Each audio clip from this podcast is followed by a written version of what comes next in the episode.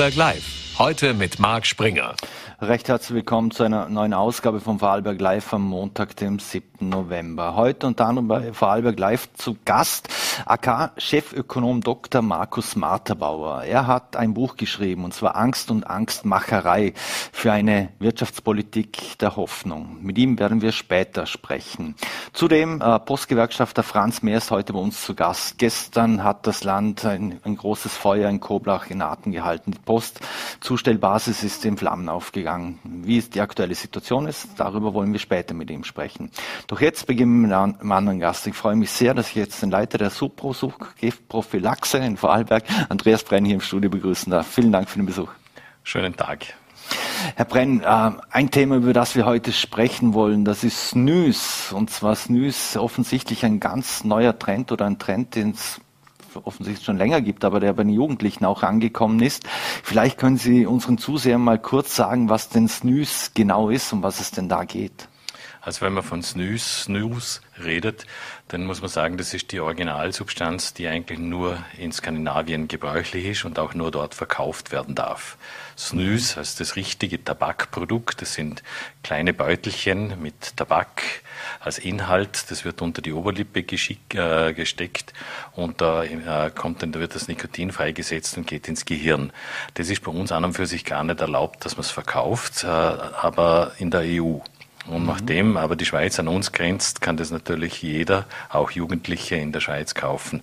Und das Produkt, das bei uns eigentlich noch viel gängiger inzwischen ist, sind Nikotinbeutelchen. Das ist also quasi ein Nachbau der Industrie, der Tabakindustrie. Das sind äh, Beutelchen mit einer Trägersubstanz, meistens irgendwelche Pflanzenfasern und das wird mit Nikotin bedampft und genauso wie Snus unter die Oberlippe geschickt. Also die Tabakindustrie, die sucht sich offensichtlich da auch ein neues Geschäftsfeld Welt. Es läuft auch unter dem Titel Reduced Risk Products, also es soll so, sollen sogenannte Alternativen zu, zu Zigaretten sein. Aber wie gefährlich ist denn das oder schädlich auch für, für Jugendliche? Also es ist wirklich so, dass es als, als harmloseres Produkt verkauft wird. Das ist in keinster Weise. Natürlich inhaliere ich es nicht und die Lunge wird nicht geschädigt, aber es ist Nikotin drinnen und Nikotin ist an und für sich eine von den am stärksten süchtig machenden Substanzen.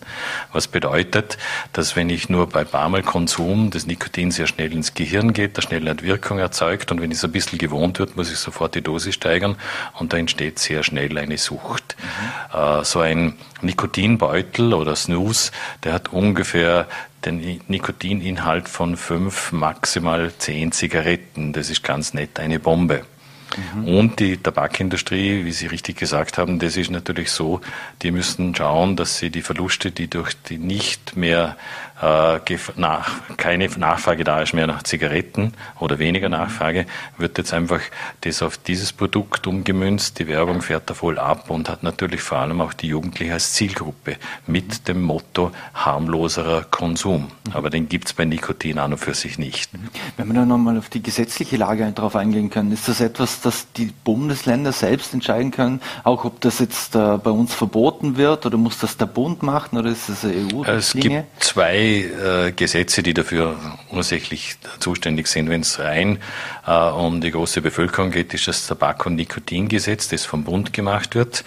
Äh, da gibt es diese Substanz an und für sich nicht. Da ist auch ein ziemlicher Wirrwarr von Begriffen, von Tabak, Nikotin, Rauchen wird da noch geredet. Das ist nicht das Thema. Mhm. Und dann haben wir bei uns in, äh, in den Bundesländern die Jugendgesetzgebung. Jugendschutzgesetze hat es früher geheißen, bei uns hat es mhm. das Jugendgesetz. Und da ist es grundsätzlich geregelt. Da heißt es mhm. Tabakprodukte und verwandte Erzeugnisse. Und dann steht in Klammer zum Beispiel die E-Shisha. Und in der E-Shisha ist zum Beispiel auch kein Tabak drinnen, sondern andere Substanzen, die da verdampft werden. Äh, und wir sind an und für sich davon ausgegangen, auch das Land Vorarlberg, dass damit auch das Snus und die Nikotinbeutel äh, davon umfänglich äh, behandelt werden und dass das natürlich für Jugendliche unter 18 nicht erlaubt ist. Mhm. Da hat es jetzt ein Urteil gegeben, äh, dass das eigentlich vom Jugendgesetz nicht umfasst wird und da ist man jetzt dran, das Gesetz zu reparieren. Das stößt eigentlich auf komplett positive Resonanz. Da gibt es eigentlich keine Gegner, nicht einmal die Tabaktrafiken und die Tabakindustrie ist da dagegen, das zu machen. Und das wird jetzt, ist jetzt in Begutachtung und wird demnächst dann wahrscheinlich im Landtag beschlossen. Mhm. Ähm, kann man was zu den jungen Konsumenten sagen? Ab welchem Alter geht denn das schon los, dass äh, Jugendliche Snus konsumieren? Weiß man da was? Also ich, ich kenne das früher als, als, als Lehrer am Sportgymnasium. Das war immer so im Herbst das große Thema im Sportgymnasium, auch in den Sportvereinen, vor allem Eishockey und Handball, wenn die skandinavischen Legionäre gekommen sind und das mitgebracht haben, die Originalsubstanz. Mhm. Das hat man dann relativ schnell bis Weihnachten in den Griff bekommen. Jetzt ist es wirklich so, dass das fast eine Epidemie ist. Ja, noch einmal befeuert dadurch, dass natürlich in Zeiten von Maskenpflicht das überhaupt nicht mehr aufgefallen ist. Da sind Schüler in den Schulen gesessen, hinter der Maske und haben die Nikotinbeutel drin gehabt. Und ich möchte schon behaupten, dass 20 bis 30 Prozent der Vorarlberger Jugendlichen Erfahrungen mit dem Thema haben, das auch schon konsumiert haben. Und nachdem es eine relativ schnell süchtig machende Substanz ist, gibt es nicht wenige, die davon schon sehr stark abhängig sind. Mhm. Beginnen tut es meistens so in dem Alter 13, 14 ja, manche vielleicht ein bisschen früher, aber 13, 14, 15 in die Richtung geht's denn, wo man da probiert. Und wenn natürlich die einen probieren, dann schickt sich natürlich für die meisten Jugendlichen auch, das auch zu probieren. Und wenn man nicht am Anfang wirklich ganz negative Erfahrungen damit macht, mhm. dann wird man relativ schnell, ja, das weiter konsumieren. Einerseits, weil es natürlich dazugehört, um bei der Gruppe zu sein. Andererseits, weil man von dem ganzen Ding nicht mehr loskommt. Mhm. Ist es so, ähm, oder ist das ein Urban Myth, äh, früher, was ich vom, vom früher auch gesprochen haben, wie das aus den skandinavischen Ländern kam, da hieß es auch, dass es mit Glassplittern und so versetzt ist. Äh, stimmt das? Nein, das stimmt nicht? nicht. Das sind grundsätzlich waren da Salze drinnen und, nachdem, und das hat relativ schnell die, und das greift, greifen diese Substanzen, die, die Nikotinbeutel auch relativ schnell das Zahnfleisch an und das kommt zum Zahnfleischbluten. Mhm. Und da haben die Leute natürlich immer davon geredet, es sind Glassplitter drinnen, damit die Mundschleimhaut angeritzt wird, damit das Nikotin noch schneller ins Gehirn geht. Das braucht es gar nicht anritzen, das mhm. Zahnfleisch, das ist innerhalb von Millisekunden im Gehirn. Mhm. Ist das äh, dieser Snus-Trend auch damit zu erklären. Die, die Nichtraucherschutzgesetze wurden verstärkt. Äh, es gibt kein Rauchen mehr in Clubs und Restaurants und Bars. Äh, dass, dass äh, viele sich da jetzt einfach Alternative gesucht haben? Ja, einerseits hat sich die, die Tabakindustrie eine Alternative gesucht und bewirbt das sehr stark. Und andererseits ist natürlich das schon so, dass ich das natürlich in einem Restaurant wird das nicht großartig auffallen. Wenn ich das konsumiere, wenn ich da eine Zigarette anzünde, dann geht es nicht mehr. Das hat schon mit dem auch zu tun. Mhm. Weil Sie die, die Schulen an, angesprochen haben, äh, wie können Sie denn äh, Schulen hier in Vorarlberg, wird Aufklärungsarbeit betrieben und unterstützt das die ja, Also die, alle Schulen in Vorarlberg in, ab, ab zehn Jahren haben von uns Informationen bekommen, einen Brief und ein Mail, in dem sind Informationen drinnen für die Schule selber, für die Lehrer, was man machen kann und was man machen soll. Da ist auch eine Vorlage drinnen für einen Elternbrief, weil eine zentrale Rolle in der Geschichte spielen schon die Eltern. Also die mhm. Eltern müssen da hinschauen, müssen das erkennen, dürfen das nicht verniedlichen. Und müssen mit ihren Kindern nur ganz klar Text reden, dass das eine Substanz ist, die sehr schnell süchtig macht, negative Auswirkungen in dem Sinn auch hat.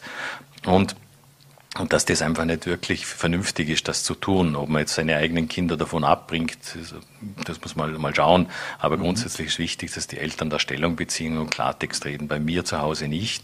Und das mhm. gilt natürlich auch für die Schulen, dass das in die Hausordnung kommt, obwohl es ja an und für sich grundsätzlich verboten ist, in den Schulen Nikotin und Tabak zu konsumieren, äh, dass man es nochmal ausdrücklich macht und wirklich den Schülern nahelegt, das sein zu lassen und den vielleicht auch einmal Konsequenzen zieht. Mhm. Kommen die Schulen schon verstärkt auf Sie zu, weil Sie mit, es mit kommen immer mehr kämpfen? Schulen auf uns zu und fragen nach. Es gibt immer mehr Elternabende zu dem Thema.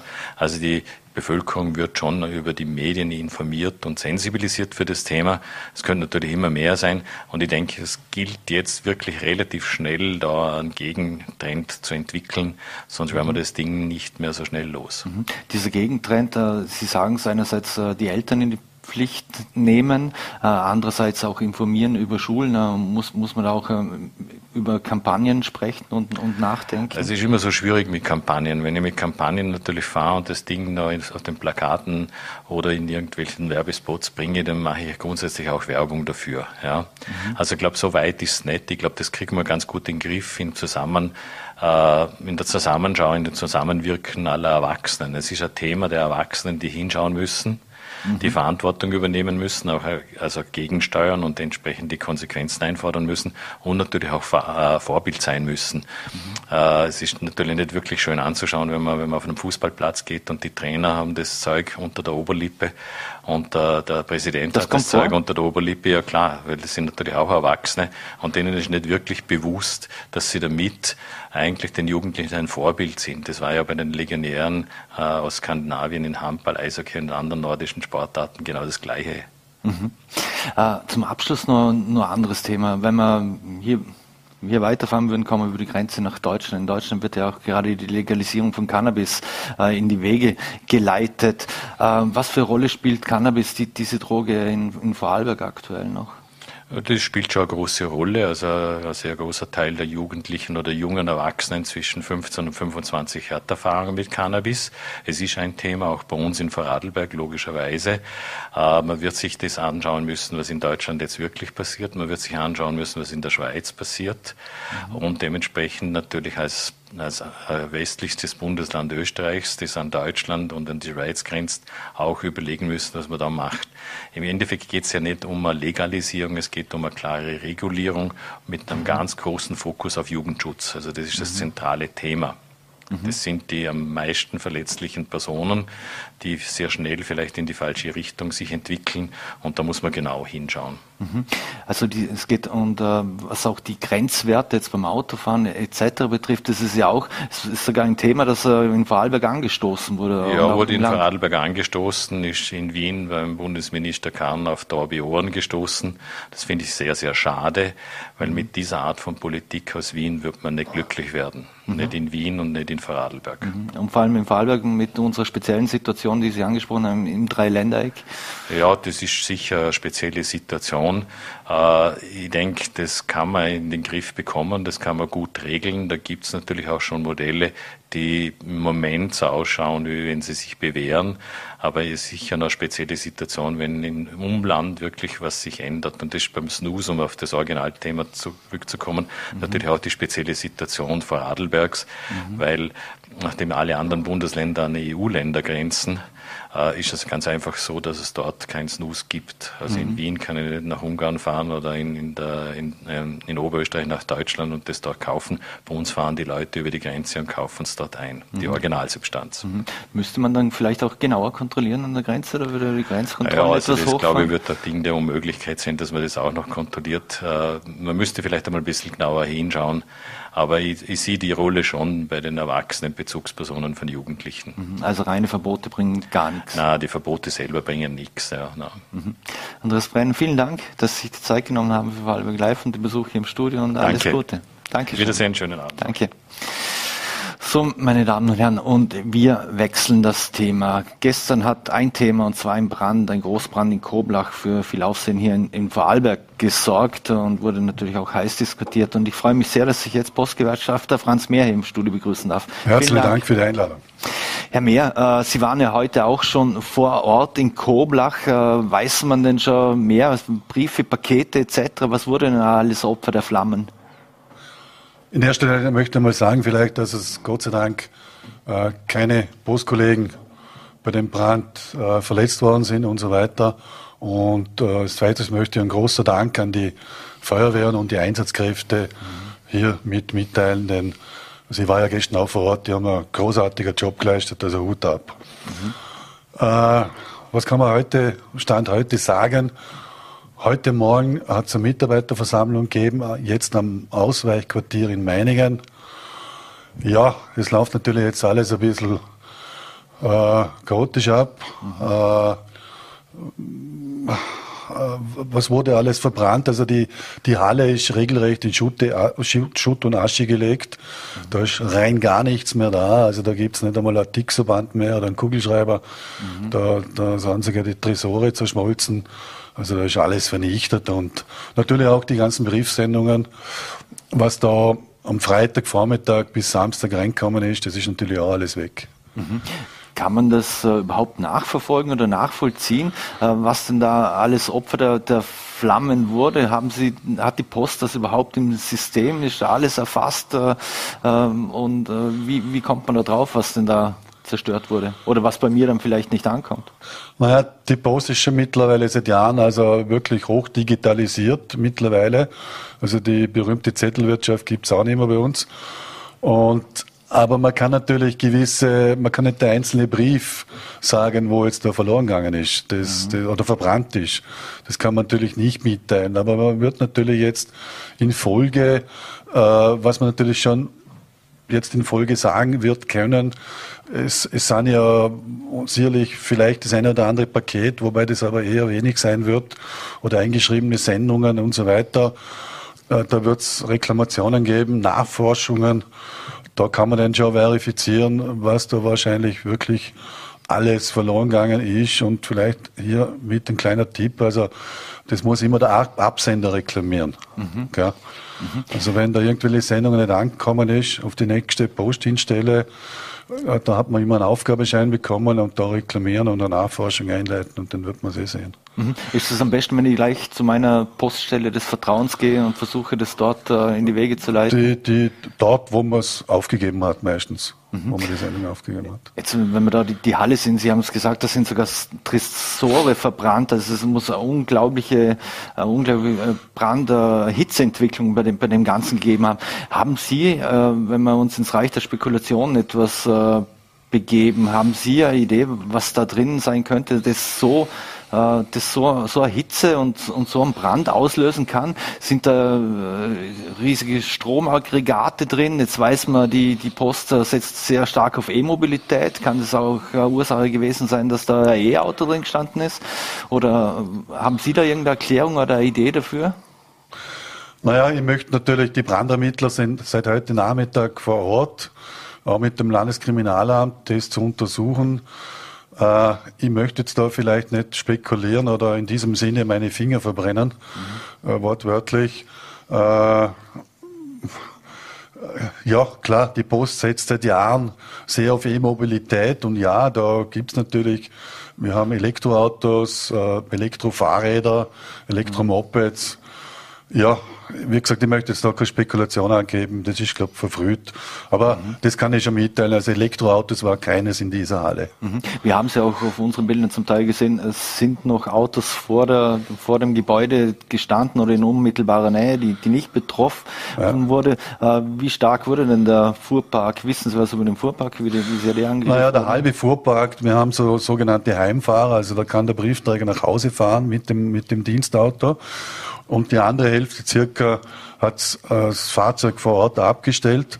Aber da sind natürlich auch alle Schlüssel und alle Ersatzschlüssel mit verbrannt. Mhm. Also der halbe Fuhrpark ist derzeit nicht mehr fahrbar. Mhm. Äh, es, es, kommen jetzt aber mehrere Fahrzeuge aus Niederösterreich nach Vorarlberg. Aha, wie schnell geht denn das? Weil wie, äh, was machen denn Ihre Kolleginnen und Kollegen? Müssen die ansonsten mit dem Privatauto jetzt auf den Weg gehen oder, oder wird einfach keine Post zugestellt?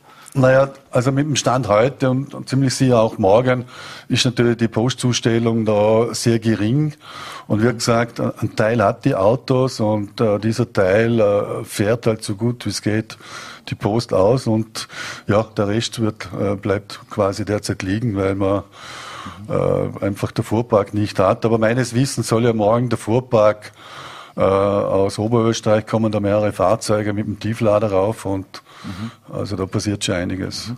Bei diesem Gebiet rund um Koblach, äh, wie viele Menschen sind denn da jetzt äh, im Prinzip in diesem Zustellgebiet betroffen, äh, die jetzt warten müssen? Na, ich weiß es nur als Personalvertreter, weil wir da ja bei der Arbeitsplatzbemessung auch immer dabei sind, aber da reden wir von circa 36.000 Abgabestellen. Und wenn ich denke, zwei bis drei äh, Menschen pro Abgabestelle. Also wir reden da schon von knapp 100.000 Kunden, wo betroffen sind. Mhm.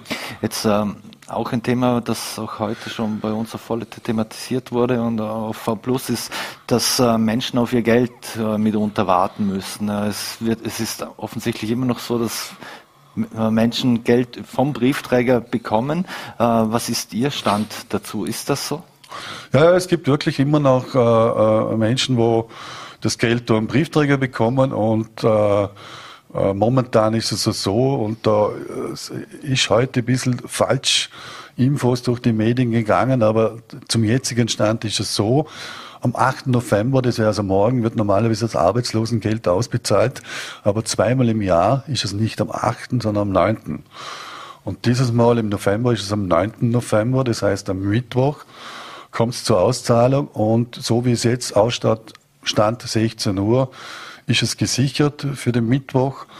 Also die, die Mitarbeiter äh, werden das Geld zustellen und das sollte eigentlich alles normal ablaufen, was die Geldzustellung anbelangt. An Geldzustellung.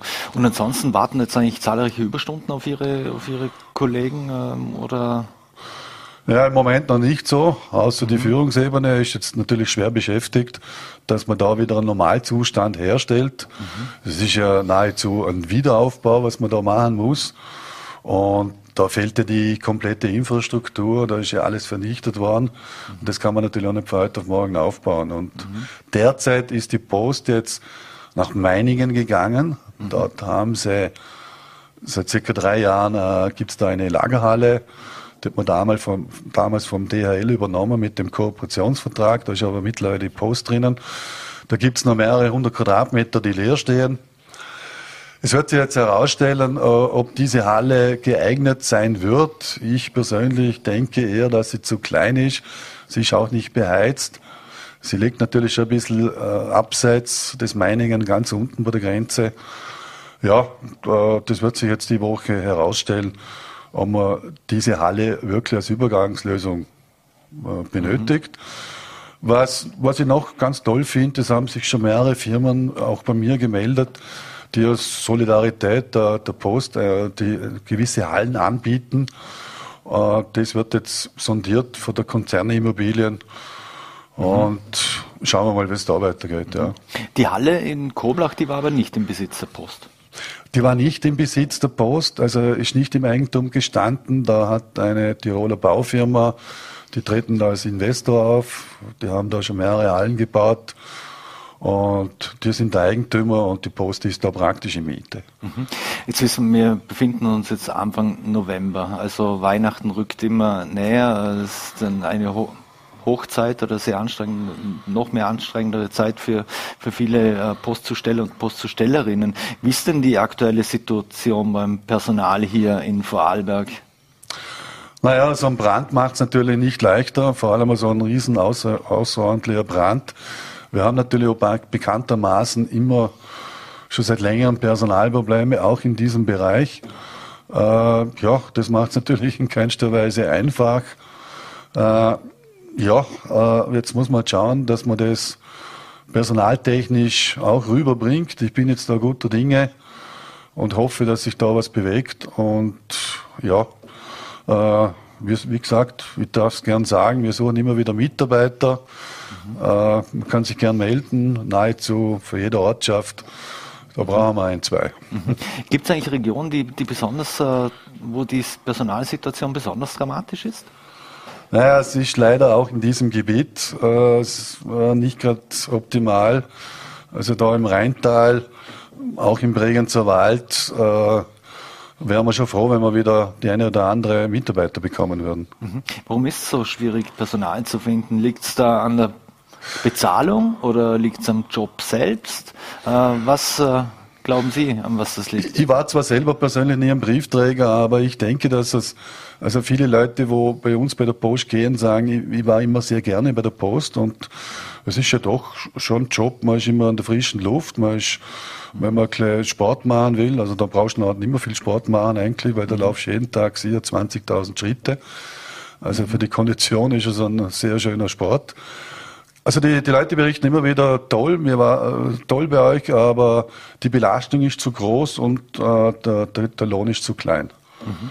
Abschließende Frage noch, wenn wir, wenn wir beim Lohn sind. Die Postgewerkschaft hat sich ja heuer auf ein Gehaltsplus bei 4% geeinigt. Das war mit, äh, mit Juli, jetzt also, beziehungsweise schon im Frühjahr sind diese Verhandlungen losgegangen. Angesichts der rund 7,4%, die die Metaller jetzt erhalten, waren Sie da oder Ihre Kollegen dazu optimistisch und zu rücksichtsvoll mit den äh, ich bin leider nicht im Verhandlungsteam bei der Postgewerkschaft in Wien, aber ich gebe Ihnen da recht. Äh, diese vier Prozent, was man da abgeschlossen hat mit 1. Juli, wobei abgeschlossen hat man das schon Ende April. Ende April, ja. Da hat sich halt die Inflation überschlagen, das Ganze. Oder mhm. da, ich kann mich noch erinnern, im 1. Juli haben wir, glaube ich, schon 8 Prozent Inflation gehabt. Mhm.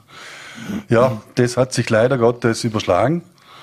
Äh, ich hätte mir da eigentlich einen Zwischenlohnabschluss oder jetzt einen nachträglichen mhm. Lohnabschluss gewünscht in Wien, aber da habe ich nicht viel Gehör gefunden. Aber dementsprechend wird natürlich der Gehaltsabschluss nächstes Jahr zum 1. Juli auch sein. Ja. Mhm. Weil da, wenn das so weitergeht, also mit 7,4 wie die Metaller, da glaube ich, werden wir uns nicht zufrieden geben. Mhm. Also eine Sonderrunde kann es keine geben bei Ihnen mit den Meiner Seite schon, aber unser, äh, unser Postmanagement ist da sehr sparsam, obwohl sie ja äh, große sprudelnde Gewinne haben, aber äh, da haben sie leider im Moment nicht viel Gehör. Franz Mehr, vielen Dank, dass vielen Sie sich die Zeit genommen haben. Alles Gute. Danke. So, meine Damen und Herren, und wir wechseln das Thema. Und ich freue mich sehr, dass uns jetzt via Zoom zugeschaltet ist Dr. Markus Marterbauer. Er ist AK-Chefökonom und auch Buchautor, ist heute in der AK Vorarlberg zu Gast ab 19 Uhr, wo es unter anderem eine Lesung gibt zu seinem neuen Buch Angst und Angstmacherei für eine Wirtschaftspolitik, die Hoffnung macht. Und ich freue mich sehr, dass ich jetzt Dr. Marterbauer begrüßen darf. Vielen Dank für die Zeit. Der Ton ist noch weg, soweit ich sehe. Frage mal kurz die Regie. Wir können Sie noch nicht hören, Herr Dr. Marterbauer. Leider noch nicht. Ich glaube, Sie sind noch gemutet.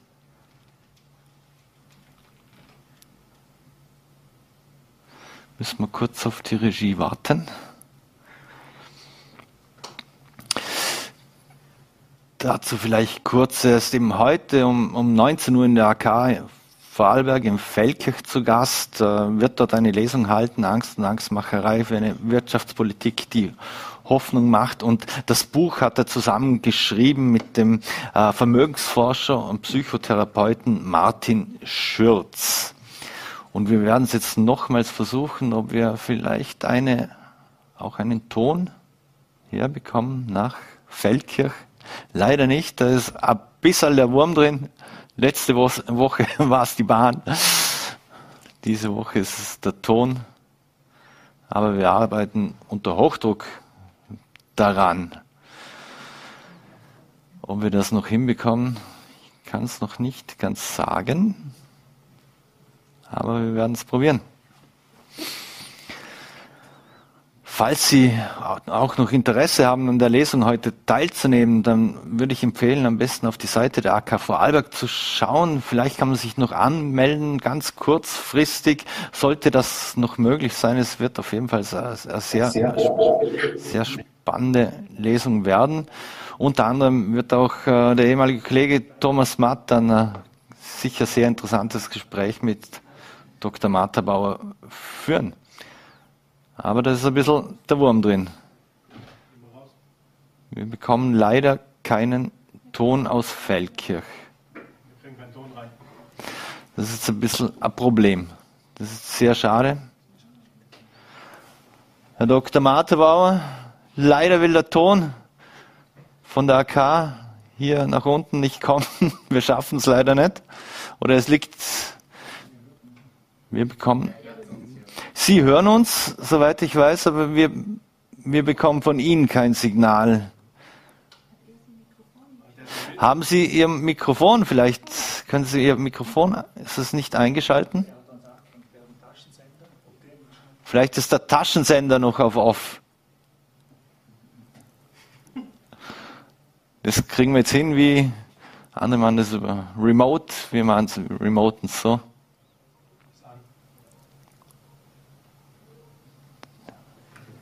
Ja, das ist schade. Aber dann müssen wir, wenn es nicht funktioniert, tut mir sehr leid. Herr Dr. Martebauer, tut mir sehr leid. Vielleicht können wir das Gespräch nochmals nachholen. Ich entschuldige mich auch hier bei unseren Zusehern. Wir hoffen, dass wir das bald mal nachliefern können. Wünsche alles Gute und kann nur noch mal hinweisen. Heute Abend ist Dr. Marterbauer in der AK äh, Vorarlberg im Feld zu Gast. Ab 19 Uhr am besten auf die, auf die Homepage schauen oder einfach vorbeischauen. Wird sicher auf jeden Fall ein sehr, eine sehr interessante Lesung zu seinem neuen Buch Angst und Angstmacherei für eine Wirtschaftspolitik, die Hoffnung macht. Und ansonsten einfach im, in der Buchhandlung Ihres Vertrauens. Da bekommen Sie das auch der Zwischenzeit müssen wir uns jetzt leider verabschieden. Wenn es nicht funktioniert, tut uns sehr leid. Wir hoffen, wir können es bald nachliefern. Wünschen Ihnen auf jeden Fall alles Gute und einen schönen Abend und bis zum nächsten Mal.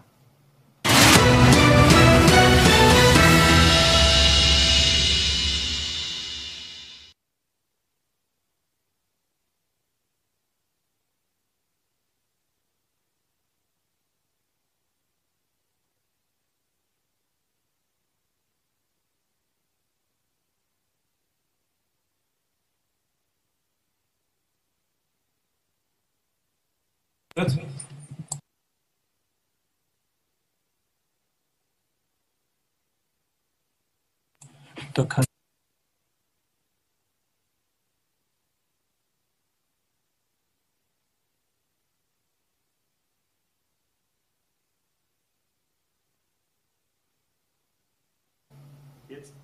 Eins, zwei.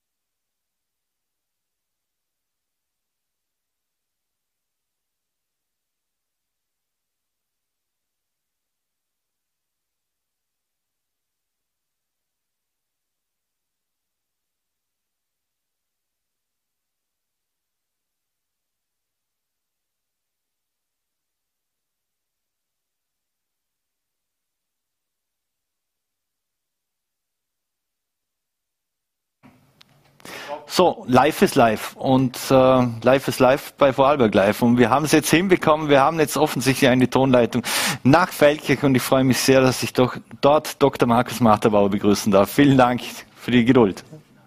Herzlichen Dank für die Einladung. Herr Dr. Marterbauer, ich habe es angesprochen, Ihr neues Buch Angst und Angstmacherei. Äh, wir kommen gleich darauf. Jetzt muss ich auch noch mal kurz zur Herbstlohnrunde kommen und die 7,4 Prozent, die die Metaller ähm, abgeschlossen haben. Äh, ich habe in einem Interview von Ihnen auch gehört, Sie haben, eh, Sie haben das eh recht schon davor recht gut eingeschätzt mit diesen, dass es irgendwo in diesem Bereich liegen wird. Ist das ein gutes Ergebnis, dass die äh, Arbeitnehmervertreter da mit den Arbeitgebervertretern verhandelt haben? Ich glaube schon, weil die, der Ausgangspunkt ist ja immer die Inflationsrate bis zu Verhandlungsbeginn. Das heißt, es wird über die Inflation der Vergangenheit verhandelt. Die war bei 6,3 Prozent und jetzt äh, ist mehr als ein Prozentpunkt Reallohngewinn im Durchschnitt und für die unteren Einkommensgruppen sogar zweieinhalb Prozentpunkte Reallohngewinn. Also ich glaube, es ist ein guter Abschluss. Mhm. Diese Verhandlungen zwischen Arbeitgebervertretern und Arbeitnehmervertretern, ist das äh, etwas Besonderes, äh, wenn man es auch im gesamteuropäischen Kontext sieht? Es ist was absolut äh, Einzigartiges, denn in Österreich haben 98 Prozent der Beschäftigten einen Kollektivvertrag. Das heißt, es wird auf der Branchenebene äh, verhandelt. Das gibt es in ganz wenigen anderen Ländern und es erlaubt äh, zum einen den Arbeitnehmerinnen relativ stark zu sein, denn wenn man gemeinsam verhandelt, ist man stärker, als wenn man alleine verhandelt. Zum anderen erlaubt es aber mit Arbeitgebern und Arbeitnehmern gemeinsam auch auf die gesamtwirtschaftliche Verträglichkeit der Abschlüsse zu schauen, zu schauen, dass die Teuerung ausgeglichen wird, dass der Produktivitätsfortschritt ausgeglichen wird, aber dass gleichzeitig auf die Wettbewerbsfähigkeit der Betriebe äh, Acht genommen wird. Und das macht, glaube ich, den jahrzehntelangen Erfolg der österreichischen Lohnpolitik aus. Mhm. Ich habe es vorhin angesprochen, Sie sind heute in der AK Vorarlberg zu Gast in Feldkirch, wo es eine Lesung gibt zu Ihrem neuen Buch Angst und Angstmacherei für eine Wirtschaftspolitik, die Hoffnung macht. Was sind denn, äh, wer betreibt denn Angstmacherei, grundsätzlich mal gefragt? Zunächst ist es so, dass die Ängste in unserer Gesellschaft enorm zunehmen. Denken Sie an Covid, die Frage, ob man ausreichend versorgt ist, jetzt die ganze Frage der Teuerungskrise, kann man sich die Energie noch leisten. Äh, aber dazu kommt äh, schon ganz massiv, dass auch Angstmacherei betrieben wird. Also ich möchte vielleicht ein, zwei Beispiele nennen. Denken Sie an dieses degressive Arbeitslosengeld. Je länger man arbeitslos ist, desto weniger Arbeitslosengeld bekommt man. Dieser Vorschlag wird seit einem Jahr äh, ventiliert und das heißt eigentlich nichts anderes, als den Langzeitarbeitslosen Angst zu machen. Äh, wenn ihr nicht den nächstbesten Job annehmt, dann rutscht ihr in die Armut äh, ab. Oder denken Sie an die vielen befristeten Mietverhältnisse, die wir in Österreich jetzt haben Drei Viertel aller, aller Mietverhältnisse aller neu abgeschlossenen sind schon befristet. Das bedeutet auch, den Leuten Angst zu machen, denn wenn ich nur mehr ein Jahr im Betrieb einen Mietvertrag habe, dann traue ich mir vielleicht nicht auf meine Mieterinnenrechte äh, zu bestehen. Und die Wirtschaftspolitik sollte eigentlich äh, nicht die Ängste der Leute verstärken oder ihnen Angst machen, sondern ihnen Angst nehmen. Und darum geht es dann auch in unserem Buch. Mhm. Wenn es um Angst nehmen, jetzt äh, grundsätzlich, wir haben mhm. ja sehr gute Wirtschaftslage. Wenn man sich manche Betriebe ansieht, die haben Rekordgewinne geschrieben, noch, äh, noch und nöcher. Äh, viele Menschen, die einen, die einen Job äh, wollen, also heute muss oft der Arbeitgeber einen Pitch hinlegen, damit er die, die, die Arbeitskraft bekommt. Warum beruhigt das die, die Menschen nicht, dass sie im Prinzip Prinzip äh, auf dem freien Arbeitsmarkt alle Möglichkeiten hätten und wenn er einen Job will, dann bekommt er einen. Das ist jetzt durchaus eine neue Situation. In den letzten zehn Jahren hatten wir im Durchschnitt sechs bis sieben Arbeitslose je offene Stelle. Also da hatten die Menschen große Schwierigkeiten, einen guten Job zu finden. Jetzt dreht sich die Situation aus demografischen Gründen etwas. Im Moment sind es zwei Arbeitslose pro offene Stelle. Aber dieses Drehen bedeutet, und da haben Sie ja völlig recht, äh, dass sich die Macht am Arbeitsmarkt etwas verschiebt zugunsten der Arbeitnehmerinnen und Arbeitnehmer. Und jetzt müssen die Unternehmen doch ähm, flexibler sein. Sie müssen bessere Löhne bieten. Sie müssen bessere Arbeitsbedingungen bieten. Vielleicht die Vier-Tage-Woche, wenn das angestrebt wird. Und ich glaube, dass das durchaus einer dieser Bereiche ist, äh, wo sozusagen Hoffnung entstehen äh, kann. Denn wenn die Menschen das Gefühl haben, von der Arbeit, die sie leisten und die sie mit Freude leisten und mit Engagement leisten, können sie dann auch ganz äh, gut leben, dann wäre das ja ein Bereich, der Angst nimmt und Hoffnung schafft. Also diese Arbeitskräfteknappheit ist, äh, glaube ich, eine an sich sehr positive Entwicklung. Mhm. Heißt das auch ähm, für Menschen, die, die keinen Job haben oder, in, in, oder Arbeitslosengeld beziehen, ist das Arbeitslosengeld auf der einen Seite vielleicht zu hoch oder sind die Löhne zu gering, dass es einfach zu wenig Anreize für viele Menschen gibt, da in den aktiven Arbeitsmarkt einzutreten? Ich glaube, da muss man unterscheiden. Leute, die äh, erst kurzzeitig arbeitslos sind, ein paar Monate, äh, die haben natürlich, wenn das Arbeitslosengeld ausreichend hoch ist, die Gelegenheit, nicht den nächstbesten Job nehmen zu müssen, sondern auf den nächsten guten Job warten zu können. Und das ist durchaus auch sinnvoll, hilft uns allen, dass die Leute eher in produktive Jobs gehen. Bei den Langzeitarbeitslosen haben wir oft andere Probleme. Da ist es nicht der Anreiz, sondern ein erheblicher Teil der Langzeitarbeitslosen hat gesundheitliche Beeinträchtigungen, ist durch Schicksalsschläge äh, das Leben durcheinandergewürfelt worden. Die brauchen eigentlich die Hilfe des AMS und der Gesellschaft, die Menschen wieder heranzuführen an den Arbeitsmarkt, vielleicht über psychotherapeutisches Angebot ihnen zu helfen, über eine Wohnung äh, ihnen zu helfen und dann wieder für den Arbeitsmarkt offen äh, zu sein. Aber es ist für die Arbeitslosen und für alle Leute, die äh, vielleicht im Moment gar nicht arbeitslos sind, aber einen besseren Job suchen, weil sie in, einer, in einem schlechten Beschäftigungsverhältnis sind, ist es auf jeden Fall eine günstigere Situation, wenn jetzt Arbeitskräfte knapper werden. Mhm. Wir müssen aber bedenken, dass äh, wir sehr viele prekäre Jobs haben, miserable Jobs, unter 2000 Euro brutto für Vollzeit verdienen 5 bis 600.000 äh, Menschen. Und diese Menschen in gute Jobs zu bringen, etwa auch in der Gastronomie, wo wir ja auch die guten Hotels und guten Betriebe haben, die sich um die Menschen kümmern, also Leute aus schlechten Betrieben in diesen Branchen in die guten Betriebe zu bringen, das wird viel leichter bei Arbeitskräfteknappheit und wäre auch eine Aufgabe der Wirtschaftspolitik. Mhm. In Ihrem Buch plädieren Sie auch für Obergrenzen beim Reichtum. Warum? Wenn ich was arbeite, warum soll es eine Obergrenze geben? Genau, da geht es jetzt gar nicht äh, um die Einkommenswelt, also um sich das Erarbeiten, sondern um die Vermögenswelt, die schon eine ganz andere ist. Unsere Idee ist, wenn wir die Untergrenzen äh, in unserer Gesellschaft stärken, indem wir einen besseren Sozialstaat schaffen, also die Frage stellen, was ist zu wenig und wie können wir denen, die zu wenig haben, helfen mit äh, besseren äh, Sozialleistungen, mit besseren, mit besserer Wohnungspolitik, besserer Pflege, Gesundheitspolitik, dann stellt sich auch die Frage, was ist zu viel? Und zwar aus im Wesentlichen zwei oder drei Gründen. Der eine Grund ist, wenn man den Sozialstaat verbessert, äh, um die Untergrenzen zu stärken, dann kostet das Geld. Also die Abschaffung der Armut in Österreich etwa, beschreiben wir im Buch im Detail, würde etwa zwei bis drei Milliarden Euro kosten. Fürs Pflegesystem werden wir bis 2030 mindestens drei Milliarden zusätzlich brauchen. Das kostet alles Geld. Und äh, die Idee ist, dass der Sozialstaat in der Vergangenheit ja über die Einkommen der arbeitenden Menschen finanziert wurde und das heute auch noch der Fall ist. Aber die Vermögen, äh, die ja sehr stark konzentriert sind auf äh, etwa ein Prozent der Bevölkerung, äh, die sind etwa sechsmal so hoch wie die Arbeitseinkommen. Also warum nicht für ein besseres Pflegesystem auf die Vermögenden zugreifen, auf Erbschaften zugreifen, um diesen Ausbau des Sozialstaates und damit ein besseres Leben für alle leichter zu finanzieren. Und der zweite Punkt, der mir wichtig ist in diesem Zusammenhang, wir glauben und beschreiben das im Buch auch, dass die Demokratie aus zwei Gründen gefährdet ist.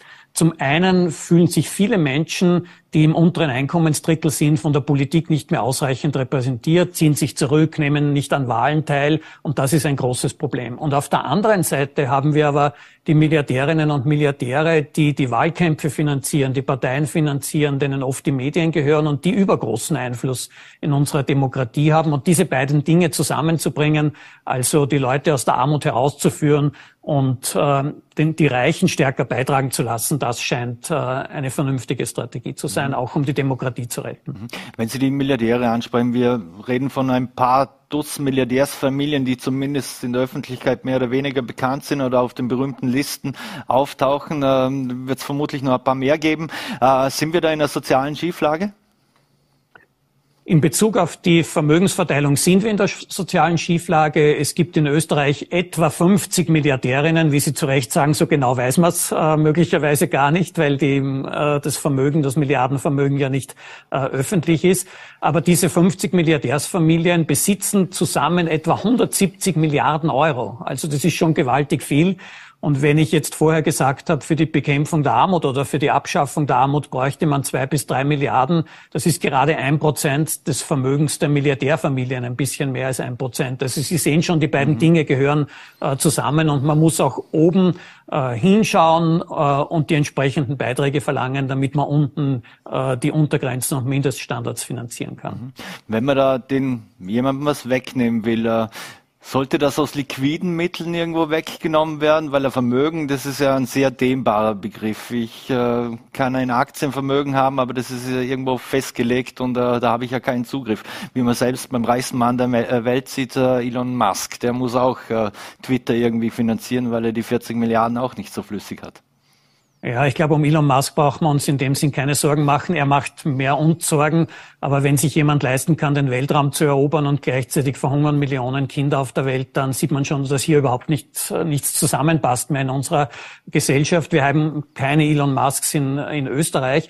Aber auch dort ist es so, dass man sich um die Reichen, um die Milliardärinnen nicht unbedingt Sorgen machen muss. Wenn wir hier Vermögenssteuern von ein paar Prozent haben, dann wird es oft aus den Erträgen des Vermögens äh, leicht finanzierbar sein. Aber wenn ein Milliardär äh, oder einer, der eine Milliarde besitzt, um eine Vermögensteuer zahlen zu können, vielleicht einen kleinen Teil seines Aktienpakets abgeben muss, dann würde man mir das auch keine Sorgen machen. Mhm.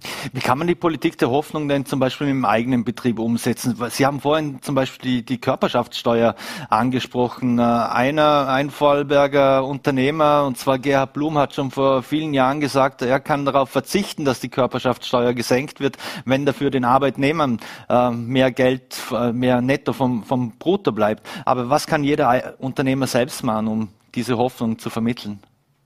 Ich glaube, dieses Beispiel ist ein sehr gutes, weil wir viele Unternehmer und Unternehmerinnen in Österreich auch haben, die wissen sozusagen, wie eine Wirtschaft funktioniert, nämlich dass die Leute auch ausreichendes Einkommen brauchen, um die Produkte wieder nachfragen zu können und dass man nicht nur auf den Eigennutz äh, schauen darf, sondern ein bisschen auch am Gemeinwohl ausgerichtet sein muss. Und tatsächlich ist es so, dass wir ja jetzt in der Covid-Krise und jetzt noch einmal in der Teuerungskrise große Unternehmenshilfen über, über staatliche Subventionen haben. Und die sind zum Teil auch gerechtfertigt. Die Betriebe sollen ja überleben können in diesen Krisen.